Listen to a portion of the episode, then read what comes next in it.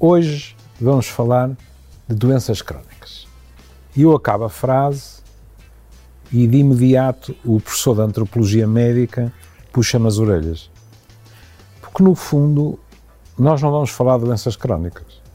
Vamos falar de doentes crónicos. As doenças não existem. Não são assim umas entidades que andam por aí pelas esquinas, nós vamos a passar e elas, pimba, cravam-nos as garras. E é porque existem doentes e não doenças que não pode haver nem avaliações, nem tratamentos, nem abordagens, perdoem-me o plebeísmo, tipo chapa 5. Se nós somos todos diferentes, também estamos doentes de modos diferentes. E, portanto, aquilo que os meus colegas, e muito bem, dizem que é cada vez querem aproximar-se mais numa medicina personalizada, faz todo o sentido. Voltemos atrás. E, para simplificar, digamos, doenças crónicas. Números. Bem, o que tem vindo nos meios de comunicação é que 38% dos portugueses acumulam pelo menos duas doenças crónicas. Escusado será dizer que, à medida que vamos envelhecendo, alguns de nós passam a ter maior probabilidade de ter doenças crónicas. Nesta classificação, digamos, que nós dispensaríamos, quem vai à frente? Dizem-nos que a hipertensão continua no topo. Há colegas meus, sabem como é que chamam a hipertensão? Um assassino silencioso. Faz sentido. Porque a hipertensão, mais das vezes, não dá sintomas nenhums. E, no entanto, está lá, a trabalhar para que nós tenhamos, sobretudo, problemas cardiovasculares. Nós temos a tecnologia hoje em dia para, se quisermos, estarmos em casa a medir a, tensão arterial de meia e meia hora. E isso também não é bom. Desde logo, porque quando nós investimos tanto uh, nesse tipo de controle, temos uma alta probabilidade de ficar estressados e da tensão arterial subir.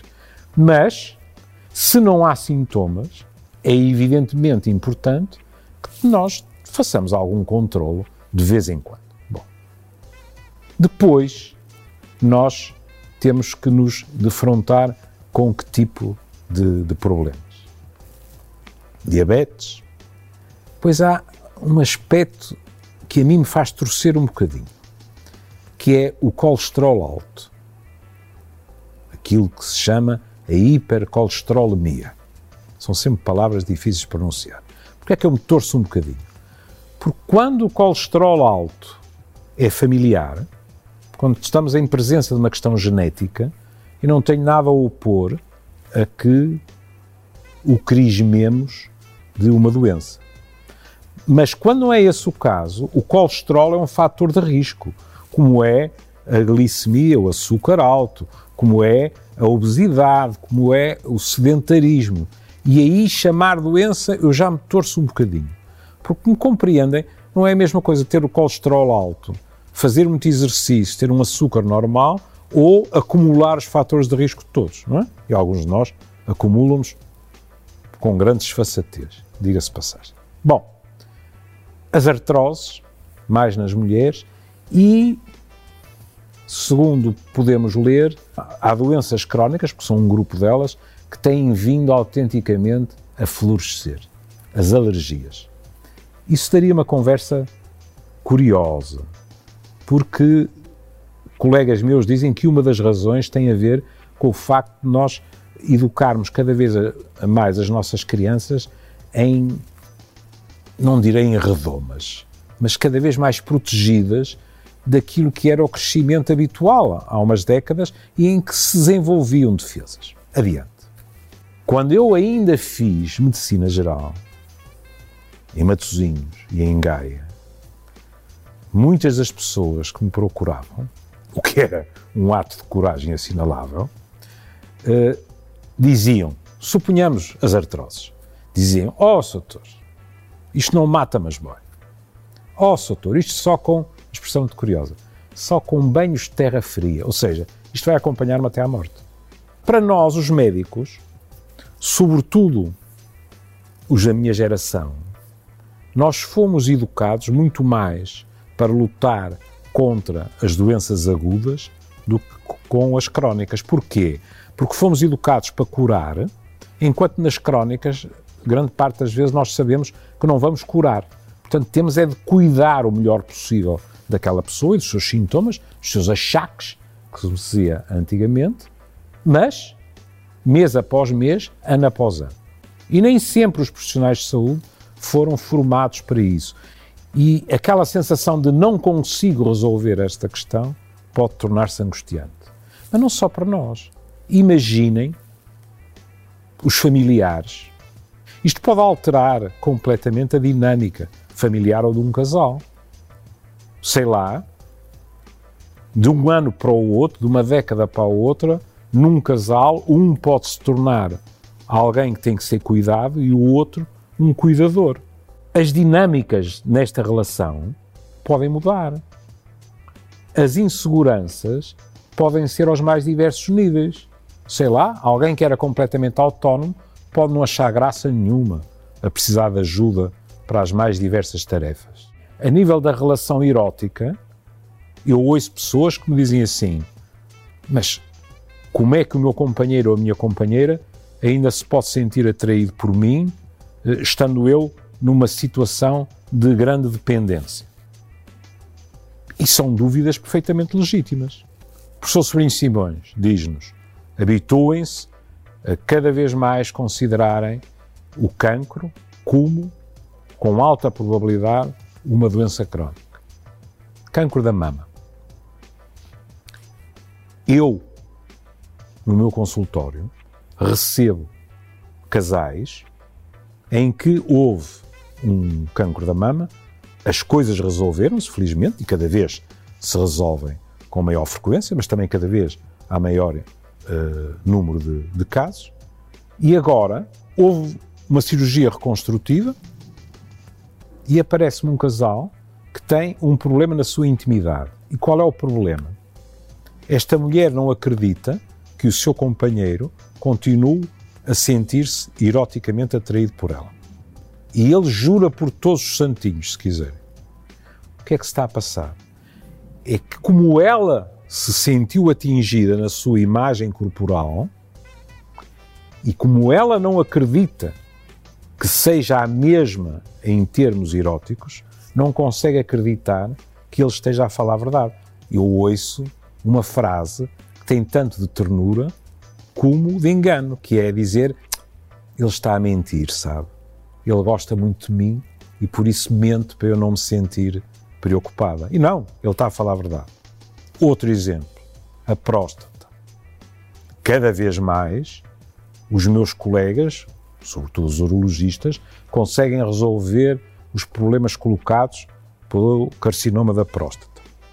Mas depois as próprias cirurgias, embora cada vez mais sejam uma última uh, solução, mas quando elas acontecem, há efeitos colaterais muito desagradáveis, como a nível uh, da ereção, como a nível da incontinência, e é preciso lidar com tudo isso. E por último, numa esfera completamente diversa, deixar-vos-ia um outro exemplo. Pensem no alcoolismo. O álcool é droga com consequências mais graves neste país e é legal. Bom, suponham isto. Um dos membros do casal, durante anos, sofre de alcoolismo. É um alcoólico ou uma alcoólica. Quase inevitavelmente, o outro tem que assegurar muitas das responsabilidades e tarefas neste casal. E agora,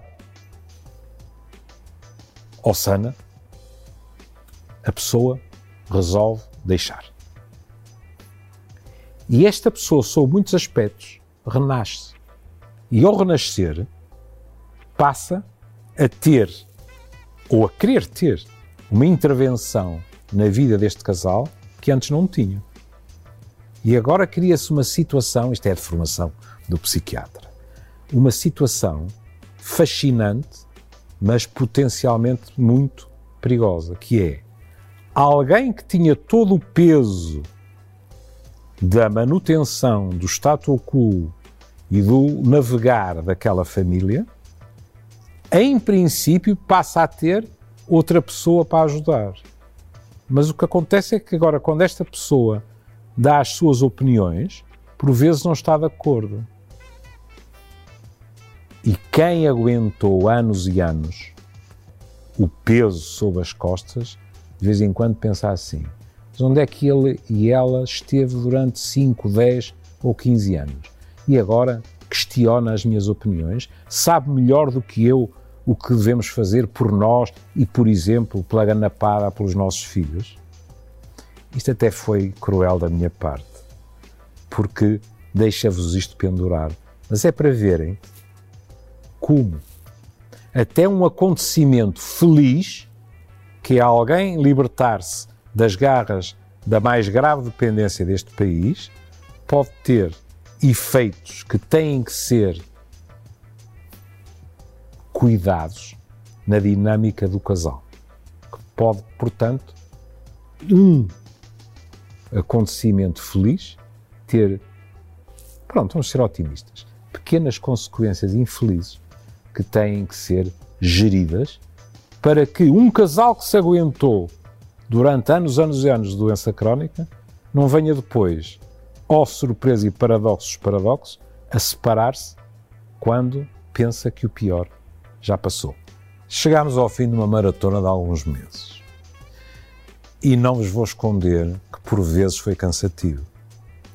Mas, sobretudo, foi gratificante. Deu-me gozo fazer isto porque a antropologia médica não passa disto.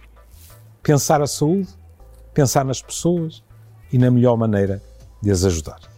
Quero agradecer à Multicare ter depositado confiança em mim, num velhote de 70 anos, anda para aí tanta gente muito mais na berra no mundo audiovisual, portanto foi, foi agradável. Quero agradecer a todos os que trabalharam aqui, tiveram paciência para mim, mas sobretudo Quero agradecer aos resistentes que ainda estejam desse lado depois de tanto, tanto tempo. E um último pormenor, que não é um pormenor, é um por maior, mas que poderia escapar a alguém da minha geração, que é: eu vou-me embora, esta cadeira vai ficar vazia, mas os conteúdos de todos estes meses continuam à vossa disposição. Imaginem onde. Eu já tenho dificuldade em dizer isto, mas é mesmo aí, em por falar nisso, ponto PT. Fiquem bem.